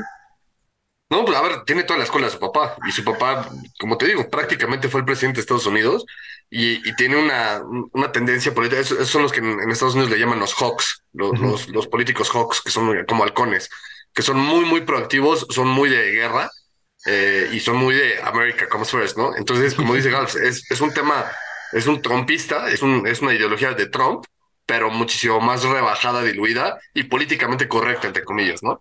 Que eso le puede, le puede ayudar muchísimo. Perfecto. El siguiente candidato. Chad, Chad, ¿viste la película de Dick Cheney? No, no la vi. O sea, tienes que ver este Vice mañana, al rato. o sea, es una película con eh, tintes muy dark. Es del mismo cuate que hizo The Big Short, por si no la viste. Ah, claro, es así. Ok, entonces ese tipo de cinematografía y pues es una biografía de Big Cheney que yo creo que hasta lo enaltece, ¿no? O sea, si lo ves desde un punto de vista muy frívolo, o sea, todo lo que acabamos de decir, Santi, yo te va a hacer mucho sentido y te ríes mucho Ah, esa película. Entonces, y tiene un tinte serio y estuvo nominada a mejor película en los Oscars. O sea, te estoy hablando de un pedazo de obra de cine político de Christian, Christian Bale es este Dick Cheney. Ah, cabrón, no Tienes que verla ya. Yo no la he visto, pero ya sé cuál es y la quiero ver. No, a ver, el día que vean Vice, por favor, inviten a su podcast. Va, lo vamos a vean, vean Vice un lunes y la platicamos, porque creo que un montón de temas saldrían tal vez si quieren hablar como de momentos cañones de la historia de Estados Unidos o el porqué de muchas de las razones, vean Vice. Eh, a ver, ¿qué hace, ah, ¿qué hace el director de esta película? Explicar temas complejos de manera muy sencilla. Entonces, cualquiera puede ver esta película y entenderla. Ustedes no necesitan de esto, pero creo que les va a fascinar. Y si quieren hablar un martes, yo feliz de que reseñemos Vice. Está espectacular. Ok, es un hecho, Miguel. Lo vamos a ver. Eh, vamos, vamos con el top 3. El primero sería Mike Pence, ex vicepresidente bajo Trump. Obviamente se acuerdan, cristiano devoto, inició su carrera como locutor de radio. También fue elegido para la Cámara de Representantes de 2000 a 2013 y se alineó mucho con el llamado Tea Party, que ya hemos comentado acerca de ellos. Fue gobernador de Indiana de 2013 a 2017 y se ha distanciado de su jefe, Donald Trump, tras el asalto al Capitolio, donde sus fanáticos, si bien recuerdan, estos loquitos fanáticos del magnate pedían la cabeza de Trump por no voltear, la cabeza de Mike Pence por no voltear las elecciones de 2020 que según Trump podía hacer. Obviamente eso no podía hacerlo y Mike Pence bien sabía que no podía, no tenía esa capacidad de, como vicepresidente de cancelar las elecciones y volverlas a llevar a cabo, algo que Trump creía que sí podía con tal de, de por sus delirios de locura. Mike Pence, digo, creo que todos lo recordamos como ese señor pelo, ese cabeza de algodón que está al lado del cabeza naranja y muy sencillo, era muy conocido que no, no pasaba, no estaba en un cuarto con ninguna mujer que no fuera su esposa o, o si estuviera su esposa presente, ya que es un cristiano devoto. Creo que hasta cristiano reconvertido que tiene un nombre especial. No tengo el dato. Él, él no creo que se lance, ¿eh? ¿eh? Honestamente, yo no creo que se lance. Mm, no tiene, no tiene, ah, mira, si este cuate hubiera sido candidato hace 15, 20 años, tal vez tendría justamente el perfil de los republicanos, pero no el de ahora. Necesitas ser, eh, necesitas ah, entretener. No, no te estás, sí, o sea, sí, sí, es, es, la realidad. Necesitas tener algún aire de polémica alrededor de ti. O sea, no sé, estoy pensando en la mujer esta de Alaska, uh -huh. del Tea Party, ¿cómo se llama? Este Ay, Santi. Está Sarah Palin. Ajá. O Donald Trump, tienes que tener ese tipo, o, George Bush, tienes que tener una personalidad atrayente y pues, eh, Mike Pence parece policía. O sea, parece un, tiene la cara de un soldado o de un uh -huh. director de cárcel. Entonces, creo que él es un perfil viejo del republicanismo. No creo que haya más de, de él. Digo, recordar que también eh, Mike Pence le trajo el voto cristiano a Donald Trump, ¿eh? entonces quizás todavía maneja esa, eh, esa... Sí, pero también acuérdate que él se medio peleó con Trump al final, él se lavó las manos con el tema del Capitolio y, y terminaron medio peleados por, justo por eso. Ajá. Entonces, yo, yo, creo que él ya está desgastado, yo creo que él no, ni siquiera lo está considerando. Indiana también es un estadio, un estado muy X en, en Estados Unidos. O sea, lo, lo, más que tiene Indiana es sus equipos deportivos, tan tan. este, de ahí en fuera tampoco te, te, te, llama la atención algo de ahí, ¿no? Este, entonces tampoco brinca a la vista y tampoco se vuelve, yo creo que alguien atractivo para pelearle a, a un demócrata. Ahora, también la otra es, ya está, ya también está ruco, güey. Ya y ahorita el electorado va a querer buscar a alguien un poco más joven. Más joven, creo que vamos acercándonos a ese asunto. Digo, yo Mike Pence, yo creo que sí llega por lo menos a las primarias, no sé qué tanto avance, pero yo sí lo veo ahí como dando la pelea. Vamos a pasar a los dos más importantes y esta señora yo diría que es recientemente, su candidatura la, la, presentó apenas Nikki Haley, considerada la gobernadora de Carolina del Sur más joven en 2009. A pesar de no ser fan de Trump, aceptó el puesto de embajadora de la ONU durante el mandato de el Donalds. Fue la primera en anunciar su candidatura contra Trump, como comentamos, y su plan de campaña pide un análisis psicológico y capacidades para políticos mayores de 75 años. O sea, si tienes más de 75 años, hay que llevar a cabo unos exámenes para demostrar que todavía puedes dar el ancho y tomar decisiones coherentes. Ya, ya se echó a la espalda a su papá rico y a todos sus tíos y a todos. sí. O sea, es, a ver, es una política pública que siendo realistas podría entrar en vigor en muchos aspectos de la estructura política de cualquier país. De cualquier país. Pero creo que todavía la generación de 70 a 90 años está que domina el mundo. El 1%. Entonces, pues no estás, no está, estás afectando al gremio equivocado todavía. Esto lo está haciendo yo creo que como una movida de campaña para tirarle a Biden. Sí, no, a ver, hay un electorado joven todavía en Estados Unidos que ya tiene los números, a pesar de que Estados Unidos es un país viejo, pero supongo que ya, estamos hablando de la candidata de TikTok, de, bueno, TikTok es chino, no lo ponen en Estados Unidos, pero de Instagram, de, de, de los republicanos hacia los jóvenes, pero el voto joven todavía no es el que decide las elecciones en Estados Unidos. Sería como la, la Claudia Sheinbaum de Estados Unidos, de los republicanos. No No, güey. Ya. No, ta, ta, ta, también es un muy buen perfil, pero creo que es demasiado joven. También, Ella, ah, por cierto, ella es muy cercana a tu tío Ben Netanyahu, güey. Ok. ¿sí? Be- Benjamín. Entonces, tiene, tiene de, su lado el, el voto judío. Mm, ah, mira. Digo, cuando estuvo en- de embajadora en la ONU, me acuerdo que fue igual escandalosa, muy escandalosa. Entonces, eso le gusta, como dices, al republicano. Y fueron épicas sus batallas ahí en la ONU, donde sí, incluso se salió de varias reuniones para hacer show. Entonces, todavía tiene ese gen de hacer escándalo. Y es la primera que ha demostrado, bueno, que ha, puesto su candidatura. Y pues, a ver, yo creo que sí llega a las primarias. Mm, ah, sí, puede ser. Sí avanza. Pero el, vo- el vo- el vo- el voto duro republicano creo que en este momento tiene cero interés en temas que sea que no sean inter- in- in- internos. Entonces, tu currículum internacional y en el escenario internacional no te sirve de nada. O sea, como Secretary of State, en dado caso que gane, ¿no? Una cosa así, pero no, sí, con- concuerdo con Alves, es, es completamente una, una movida para estar en la escena y que para que pueda ser considerada para una, una secretaría. definitivamente la plataforma de Nikki Haley para otra cosa. Totalmente de acuerdo. Dentro del gobierno que gana. Exacto. Y bueno, vamos con el gallo principal de los republicanos, este señor llamado Ron DeSantis, actual gobernador de Florida, campeón del conservadurismo.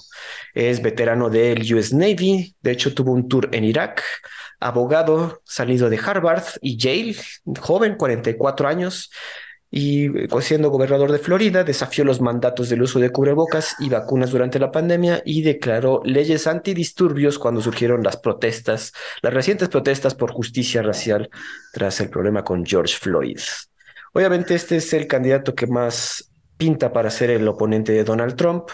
Es un candidato joven, que es lo que estamos pidiendo acá, pero con un conservadurismo duro y escandaloso también. Obviamente todas las políticas woke que al por huelan tantito a woke las va a tumbar y no es lo que también le gusta mucho al votante republicano. ¿Cómo ven? Santi. Este, este es el gallo, o sea, este es el que yo creo que va a terminar siendo la principal competencia de Trump. Eh, es bastante duro, eh, digo, es como cualquier republicano de Florida. Este, y es muy, es muy, eh, tiene muchísima exposición, todo el mundo lo conoce, ¿no? Y lo conoce no necesariamente porque, porque es el gobernador de Florida, sino lo conoce porque, porque creen que va a ser el, este, el próximo candidato republicano. Entonces, este güey, eh, yo creo que tiene potencial para ser el próximo presidente de Estados Unidos y, y además no creo que lo haría mal para el tipo de, de- de persona que necesita Estados Unidos como presidente.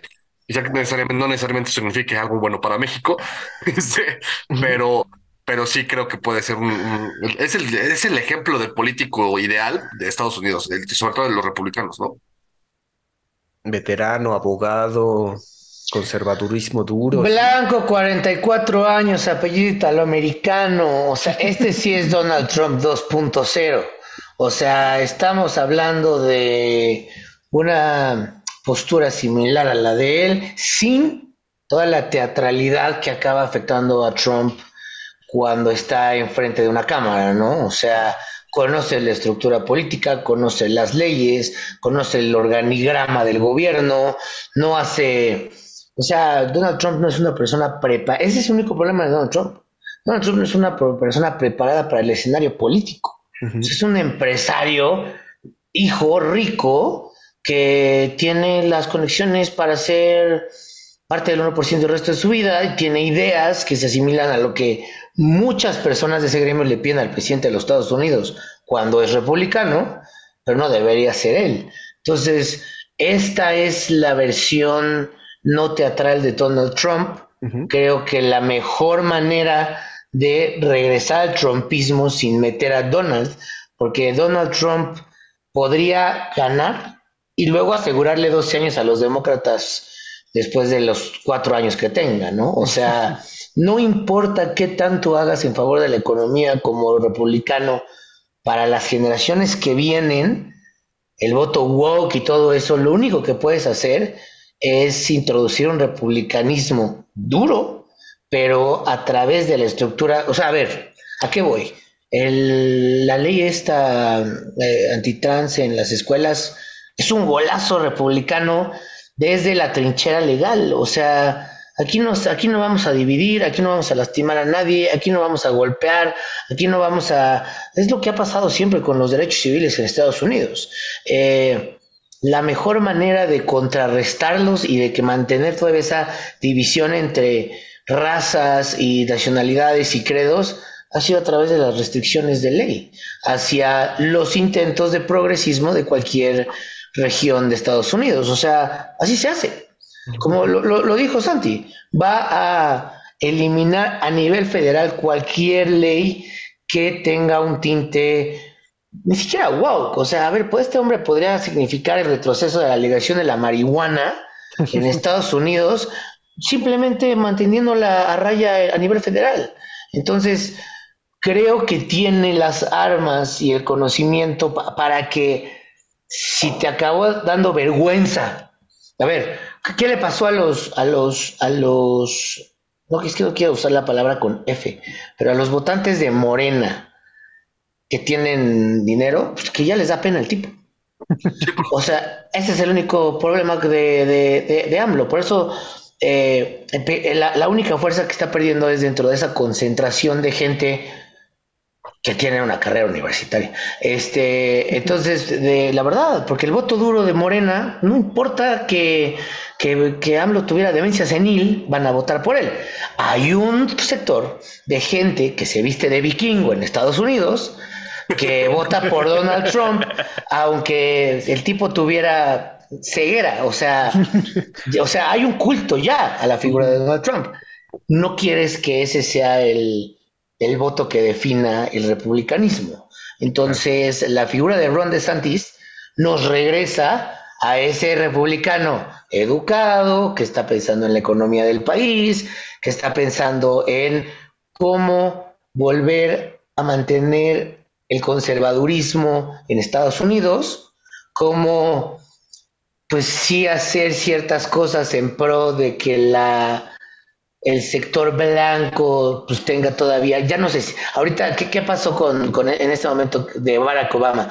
Que la, la, clase blanca decía somos una minoría, ahora no, no lo son, pero se sentía. Entonces, Ron DeSantis tiene todos estos factores que quieren de Donald Trump, pero sin la espuma que ya tiene, pues este señor de, de, reality shows, Junior, Playboy y lo que lo quieran llamar, que es, detrimental para la figura del republicanismo. Porque a Donald Trump le das cuatro años más y harán lo que quieran. Pero le vas a regalar un periodo de cuatro u ocho años al siguiente demócrata. o sea, no puede, no puede ser Donald Trump porque ya no aseguras una continuidad de nada. Ah, además, hay algo curioso de la historia de Estados Unidos. La última vez que hubo un presidente que fue, que tuvo sus dos periodos divididos, o sea, con un interinato de otro, de otro, de, otro presidente, fue en 1870, una cosa así. Fue ah, O sea, entonces, desde, todo el siglo pasado y este, este siglo que empieza, no ha habido un presidente en Estados Unidos que haya tenido dos términos separados. Entonces, eso te habla ya de que pues, también los grupos gringos y los electores eh, buscan un tema de continuidad, ¿no? Claro, ahora, sí. No, pues entonces yo creo que por, por eso Trump también no, no a ver, va a llegar al final y, va a ser igual de, showmanship y va a ser igual de polémico, pero no va, no creo que llegue a ser el candidato. No, no, yo, yo tuve esta idea hace ya un par de meses y lo único que pensé es que el republicanismo va a acercar hasta las primarias a Trump para que él respalde al candidato que acabe ganando. O sea, ese es el punch que necesita. ¿Tú crees que lo respalde? O sea, siendo honestos, ¿tú crees que lo respalde? Yo no sé, a ver, es que estamos hablando de que Donald Trump bien podría ser un gran, un gran actor del panorama televisivo o de medios. O sea, ¿Tú no crees que a Donald Trump ya le han de haber dicho, oye, pues estás consolidando tu figura? Pero, es que ese güey nunca se, echa para, nunca se echa para atrás, güey. O sea, y esto hay que aceptarle del señor, güey. La verdad. A ver, entonces, eh, todos estamos hablando de un megalómano. Ajá, ajá. Que lo único que quiere es ser presidente él. O sea, que ya se peleó con sus hijos y todo. Pero, a ver, no necesitas la aprobación de Donald Trump para hacer lo que quieres hacer con Donald No, no, por eso, pero yo creo que, o sea, si llega, o sea, Ron, o sea, diga, yo sí soy fan de Ron DeSantis, no digo fan, pero digo, en este podcast, eh, pero yo creo que si pierde Donald Trump, Donald Trump se va a decir que fue fraude y no, no, no me quisieron a mí. ¿Tú, cre- porque- tú crees que la estructura del republicanismo no hubiera ya bloqueado a Donald Trump si no supieran, no, si supieran que si pierde va a fragmentar antes de las elecciones al republicanismo? Sí, No lo- creo. Sí lo están pensando, güey. O sea, yo creo que los republicanos, de hecho, hasta hay un miedo ahí de que si, Ent- dejamos que este entonces- señor nos fragmente, el partido republicano pierde, o sea, está en peligro de desaparecer, güey. O sea, sí- Entonces Donald Trump no se presenta a las primarias por el Partido Republicano. O sea, es lo único que te puedo decir. O sea, Justo- es eso. Yo creo que en una de esas se, se vuelve loco y se quiere ir por la inde- independiente y eso solamente va en detrimento del- de los republicanos. Le pasó a George Bush papá cuando este, no me acuerdo cómo, Ron Paul se, se puso como y le quitó el 20% de los votos. entonces ¿quién es, más, ¿quién es más fuerte? ¿El republicanismo o la necedad de Donald Trump? Pero es que tú, o sea, tú lo comentaste hace rato que el, el- el Partido Republicano está bien fragmentado, entonces esa fragmentación es un peligro para el mismo partido. Ok, ¿quién es, qui- quién es el pegamento de esa fragmentación? No, pues ya nadie, güey. ¿Qui- Ya te diría que Donald Trump. pero ya no, güey. Don, no, Donald Trump. Donald Trump es la persona que le puede dar espaldarazo a quien elijan los republicanos. Entonces, tu culto, que ya, que ya no vota ni por los republicanos, sino por tu ideología de empresario junior, eh, te le das el espaldarazo al, al candidato republicano y le das una gran fuerza. O sea, te digo, no tienes. A ver, estamos idealizando un poquito la. Yo creo que ese es el, el gran logro de Donald Trump, que ya lo hemos convertido en el personaje ficticio que él quiso ser toda la vida. O sea, estamos pensando en un tipo que le vale la estructura del gobierno de su propio partido político y que él quiere ser presidente y si no lo es, puta, los se, va- se hunden en el barco todos con él. No, probablemente es un cuate que le ofrecieron las perlas de la Virgen por hacer otro escenario, por jalar votos y sabes que tú no vas a ir, pero vas detrás del presidente O sea- y ¿qué no, se te, qué no se te va a probar durante los siguientes cuatro años de tu vida económica y política. O sea, quiero y pensar que sí. Gans, pero la, la historia no está de, del lado de esa teoría, güey. O sea, y las actitudes del señor no están del lado. O sea, por el bien de Estados Unidos incluso, tendría que hacer eso Donald Trump, pero hay que ver, güey. No, Pero se le salió- No solamente es eso, también piensas, por ejemplo, en los hijos de Donald Trump, que son los que en teoría mantienen todo el tema de sus negocios cuando él está en la política y todo el show. Ellos también son súper influ- o sea, influenciadores hay mucha gente que hasta lo sigue. Y hay quien cree que, por ejemplo, el hijo mayor, el, el, el Donald, Donald, Don Jr., Don Jr. podría ser un sucesor de su papá en el ámbito político. Y, Todavía no. Sí, exacto, todavía no, pero, pero a largo plazo.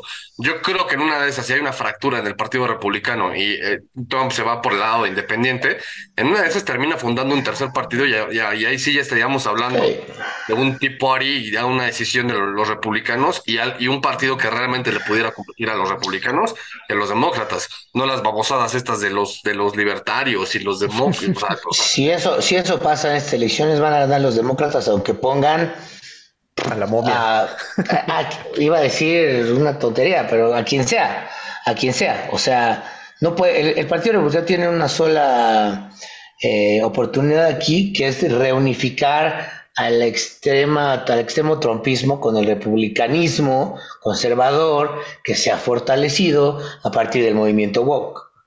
Pero no es lo mismo. Pero no es lo mismo. Pues bueno, Estamos hablando de republicanos de vieja escuela contra republicanos de nueva escuela. Entonces hay que unirlos para ganar. esos son lo que ya tienen que hacer. ¿Algo más para terminar, amigos? Últimas, últimos comentarios. Santi. no, ahora sí que ya este. Ah, bueno, que Kanye West ya también puso su, Ah, no mames, Santi. ves, Sales con el chiste, güey. Ese cuate ya nada más que le suban la dosis. Exacto. Pues bueno, amigos, Galps, gracias por venir. Estuvo bueno, se puso bueno. Espero que te haya gustado cómo está la estructura y qué bueno que, que- que te animaste a venir aquí a comentar específicamente yo- sobre los presidentes, los principales oponentes de Donald Trump. Bien, yo con mucho gusto amigos, cuando, cuando necesiten y quieran y tengan un buen tema, estoy más que encantado de venir a saludarlos. Muchísimas gracias, Gals. Aquí en Los Perros de Embajada tienes tu casa. Un abrazo, mis hermanos, que estén bien, cuídense. Pues gracias, amigos. Eso sería todo por esta semana. Nos escuchamos la siguiente aquí en Los Perros de Embajada. Hasta luego.